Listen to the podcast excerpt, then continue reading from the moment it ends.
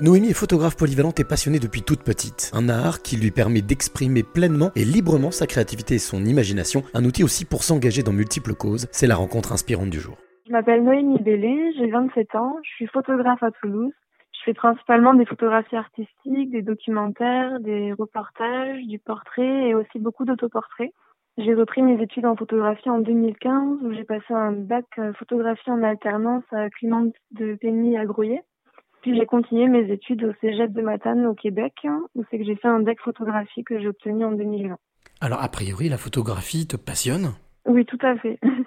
D'où te vient cette passion de la photographie? C'est quelque chose qui t'est apparu euh, comme ça au cours des années ou c'est quelque chose qui te tient depuis euh, ta plus tendre enfance Alors c'est vraiment depuis que je suis petite. Au début, j'avais des appareils jetables.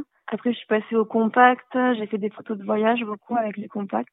Puis dès la troisième, je voulais intégrer une école photo, mais j'étais beaucoup trop jeune pour faire un apprentissage à cette époque-là. Donc je me suis euh, dirigée vers euh, l'esthétique. Donc j'ai travaillé, exercé un peu dans ce domaine. Puis en fait, en 2013, ma copine m'a offert euh, mon premier appareil photo réflexe et c'est là que j'ai fait euh, des recherches euh, sur la photographie professionnelle, le diaph, euh, l'ouverture. Enfin, j'ai commencé avec des tutos. après, j'ai regardé dans des livres. J'ai aussi fait des petites formations avec graines de photographe sur Toulouse. Et puis, j'ai vraiment repris les études en 2015 quand j'ai réussi à trouver un patron en alternance. Puis tout s'est enchaîné pour moi. Je suis partie au Québec et, et j'ai pas arrêté la photographie. Alors, qu'est-ce qui te plaît autant dans la photographie? Alors j'aime bien en fait euh, tout ce qui va faire travailler l'imagination. J'aime bien les scènes insolites, comme par exemple euh, la photo de mon bateau volant là. je puise mon inspiration du mouvement surréaliste en fait, et j'aime bien les photographies qui métamorphosent le réel et qui apportent un aspect un peu fantastique et poétique qui se cache derrière les apparences simples. Donc ça veut dire que pour toi, la photo c'est un véritable outil pour pouvoir euh, créer de la poésie autrement? Oui, c'est ça. C'est vrai qu'on est habitué à la poésie avec des mots. Mais a priori, euh, toi, tu l'as adapté et tu en as fait quelque chose d'imagé. Exactement, oui. Plus à l'aise avec l'image.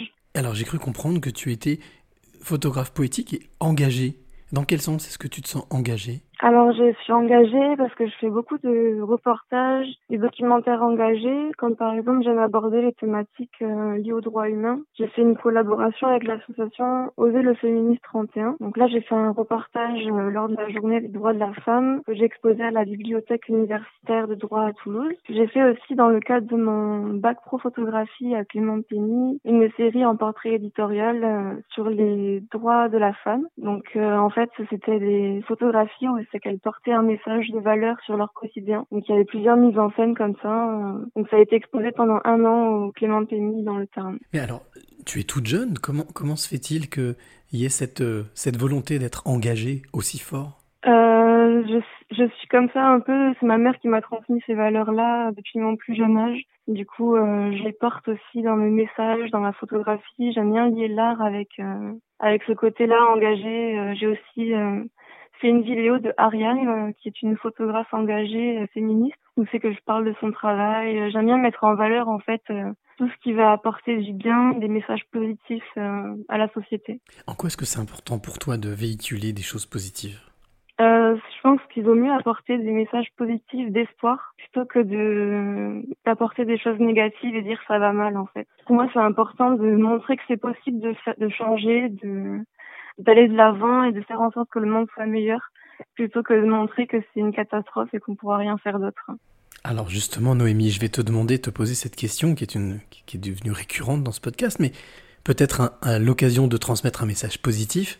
Quelle est la, la clé que tu aimerais donner ou transmettre à celle ou celui qui t'écoute maintenant?